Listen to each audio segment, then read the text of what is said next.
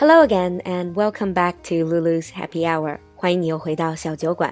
这几天正赶上喜马拉雅平台一二三知识节，小酒馆呢也正在为露露和安澜的第二期进阶口语课程的招生做最后的收尾工作。感谢大家的支持，二期招生基本完成，分班已经开始，正式报名会在七十二小时后截止，还有最后几个席位，想赶末班车的小伙伴们要抓紧哦，错过这一班就要等明年春季了。占座请联系露露的小助手，小助手微信是 l u l u x j g one，x j g 是小酒馆的拼音首字母，后面加一个数字一，l u l u x j g one。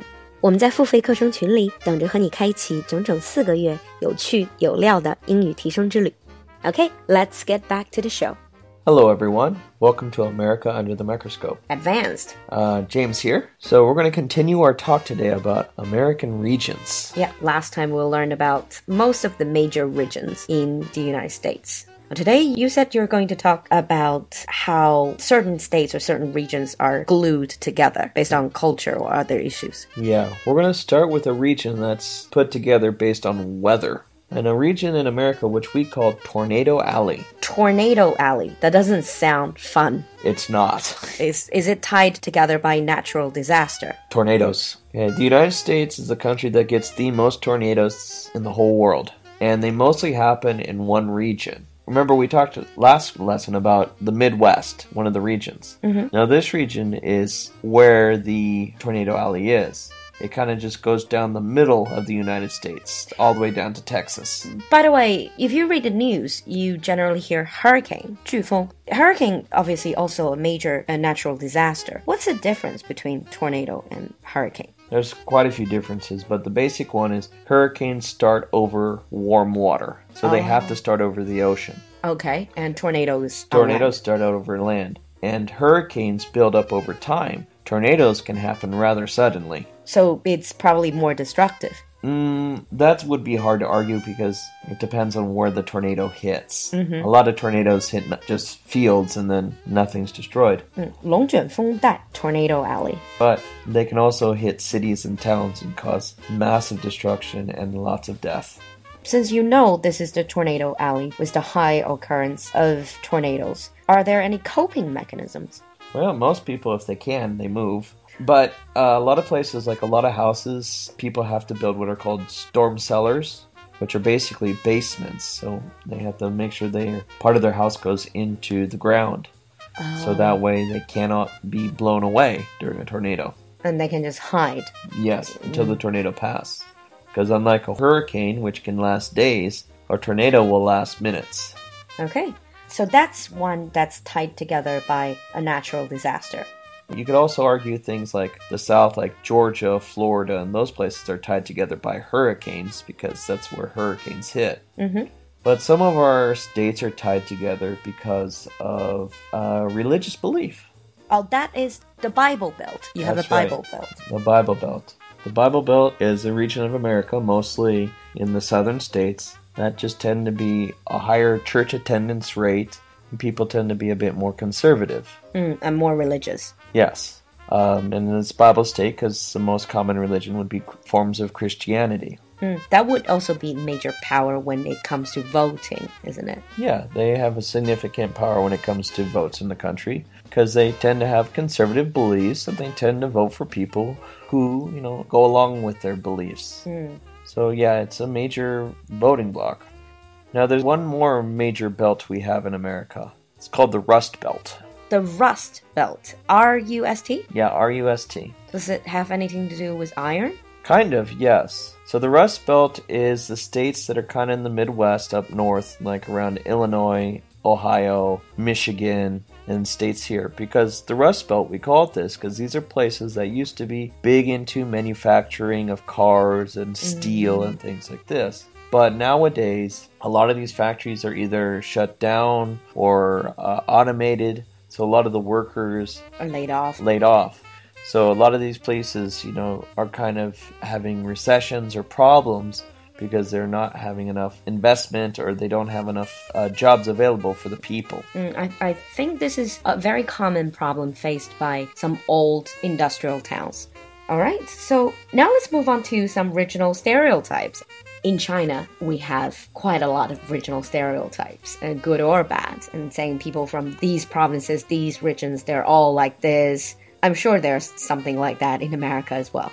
Yeah, we do have regional stereotypes, and most of them, most people don't think they're very positive, but yes, we do have regional stereotypes. So we'll go ahead and start with probably the most common one people have, and is a, a southern stereotype. Whenever you hear Southern accent in TV shows or, or movies, sometimes you already formed a stereotype. Yeah, because a lot of times in media, TV, uh, they always show the southerner to be kind of slow, simple, or uneducated. But that's not true because you also have major universities in the South and also Yeah, that that stereotype's far from true. Because in the South, I mean, NASA has lots of in Texas and Florida. Mm-hmm. We also have big universities like Georgia Institute of Technology Yeah. and other big schools in this area. So yes, they have an accent, but this area is filled with educated people, no different than any other part of the country. Yeah, I mean, accents is really has nothing to do with education level. Right.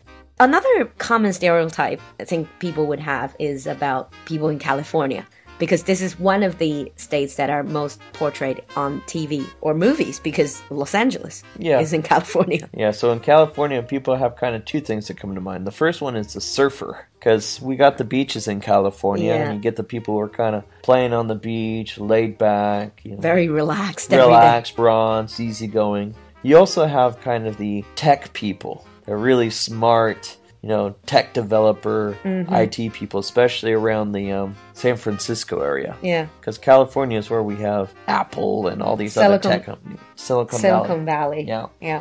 Sometimes many students would say, uh, yeah, what is the standard American accent? If you think about the most popular or things accents that you see in TV shows, a lot of them are Californian accents. Well, yeah, it's because that's where Hollywood is. yeah, it's true. And some of the major shows right now still on air, like Modern Family, The Big Bang Theory, they're all set in mm. California. yeah. And they're shot in California as Yeah. well. So they kind of talk with a you know, fairly standard accent, mm-hmm. even though some of the characters in the show aren't playing Californians. Mm-hmm. And then we have, of course, taxes, which, Texas, yes. yeah, So we already mentioned cowboys in the previous episode.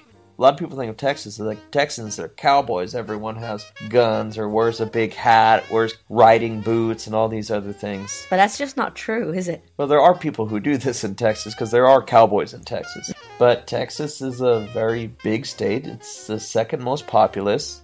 It's got major cities. Texas has a variety of people. You got oil men, people who are big in the oil business, tech, NASA has, you know, Houston's NASA office. So there's all kinds of people in Texas. Not just a range filled with cowboys. That's right.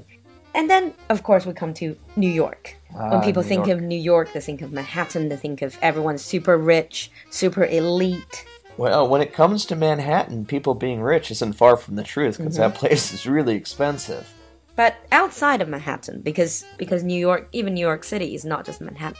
Right. Um, outside of New York City, we have a lot of working class people live in New York doing service jobs and stuff like that. So a lot of people, while they think of New York as, you know, elite, rich, kind of liberal people, in truth, the city is very diverse It's one of the most diverse cities in the world. in the world. Yeah. And what about Washington State, where you're from?